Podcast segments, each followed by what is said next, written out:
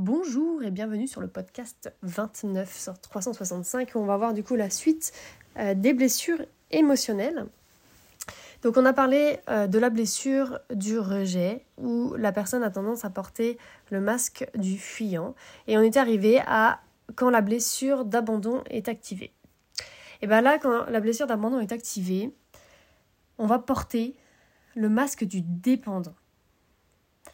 Donc le dépendant, quand on porte ça, donc ça, comme je disais à chaque fois, il y a des jours où tu vas te sentir hyper indépendant, hyper bien, ou des mois, etc.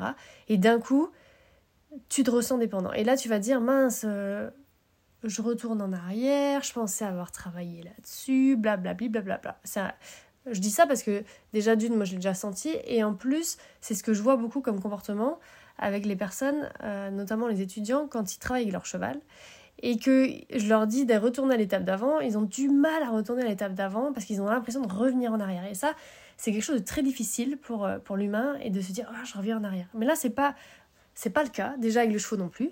Quand on revient en arrière, c'est pour peaufiner euh, et pour alléger des bases. C'est un peu comme un sportif de haut niveau. Ce qu'il fait au quotidien, c'est d'affiner ses bases, c'est de vraiment de renforcer ses bases. À chaque fois, c'est en renforçant les bases qu'on devient très très bon. C'est pas en faisant des trucs de fou, c'est en faisant les bases.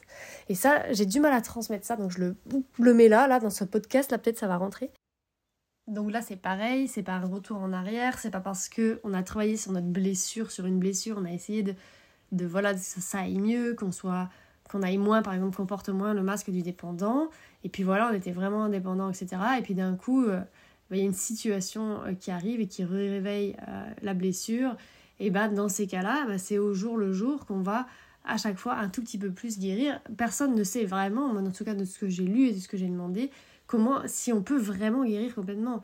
Euh, est-ce que c'est possible? Est-ce que, enfin voilà, chacun a sa propre vision du truc. Moi, je suis pas là pour te donner ma vision du truc parce que j'en ai pas réellement. J'ai plus des sensations qui fait que plus euh, tu travailles sur une blessure, plus après quand elle s'active, elle est moins difficile à vivre ou elle est moins intense et, euh, et tu peux plus le, le voir. Et j'ai l'impression que c'est plus quand on le voit qu'on arrive à du coup alors, à se dire bon bah voilà là elle est activée j'enlève le masque comme je veux tu vois de, de, pouvoir reprendre ta responsabilité et ne pas être dans cette blessure des jours des jours ou des heures des fois euh, c'est voilà d'être un peu plus libre mais ça veut pas dire qu'elle va plus jamais se déclencher, c'est un peu comme les émotions en fait. Tu vois, comme les personnes qui me disaient, ah, je pensais que dans l'académie, après j'aurais un savoir-être, je serais tout le temps calme et tout. Euh, non, euh, mais dès que l'émotion va arriver, en effet, tu auras un temps euh, beaucoup plus court pour pouvoir t'apaiser et puis revenir dans ton état naturel de calme. Donc revenons-en à la blessure d'abandon. Donc quand elle est déclenchée, on va chercher l'attention, le support et le soutien de son entourage à tout prix. Ça, j'ai déjà entendu des personnes, euh, notamment à un moment, je, coachais un peu les. Enfin, j'aidais un peu les gens euh, pour, euh, pour se lancer et tout ça, parce que c'est un truc que, j'adore aussi. Un petit peu d'aider les gens à se lancer dans, leur entreprise, tout ça, tu vois.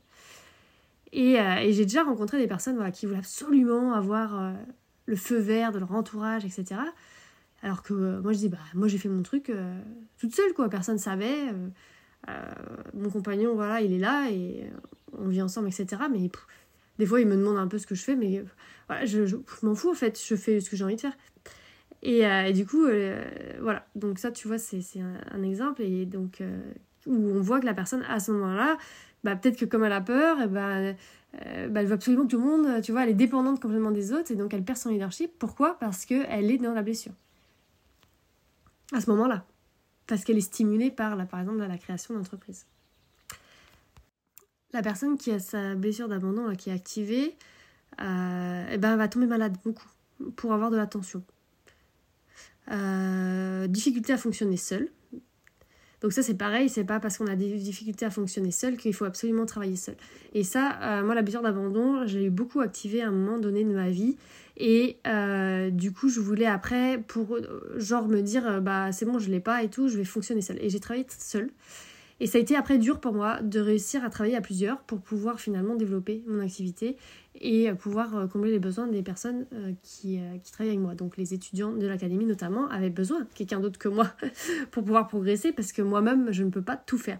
Et du coup ça a été aussi un peu compliqué. Donc c'est ça qui est un peu compliqué avec les blessures, c'est que c'est pas parce que je vous dis que euh, du coup vous avez du mal à fonctionner seul, c'est uniquement quand elle est activée en fait. Donc quand elle n'est pas activée, vous pouvez travailler à plusieurs, ça ne veut pas dire que vous êtes dépendant. Et c'est ça qui n'est pas toujours évident, je trouve, quand on, surtout quand on lit un bouquin et que des fois on comprend un peu de travers ce que la personne a pu dire parce qu'on l'interprète de notre manière alors que c'est pas du tout ça qu'elle voulait dire. Euh, par contre, ce qui est intéressant avec cette, pour voir quand on a cette blessure, c'est qu'on a tendance, quand on est debout, à vouloir s'appuyer tout le temps sur un truc tu vois, s'appuyer genre l'épaule un peu sur le mur ou s'asseoir. Euh, on a du mal à rester debout en fait. Et ça, je me rappelle l'avoir eu. Et euh, quand on a été l'autre jour au carnaval, j'ai pas eu besoin de m'appuyer sur le mur. Et je me suis dit, oh, c'est dingue d'habitude, avant quoi, il y a quelques années, j'aurais, c'est sûr que je me serais appuyée soit sur mon homme, soit sur le, sur, sur le mur. C'est sûr. Donc elle n'était pas activée ce jour-là. C'est cool. Et donc quand on l'a activée, on va faire des demandes, mais pour avoir de l'attention, pas vraiment pour un réel besoin. Ensuite, la blessure de l'humiliation. Alors cette blessure-là, euh, je vais en parler, euh, mais euh, je ne l'ai pas. Donc en fait, la blessure de l'humiliation, elle est... tout le monde ne l'a pas, donc peut-être toi tu l'as pas non plus, alors que les quatre autres, tout le monde les a. Celle-là, c'est le masque du masochiste.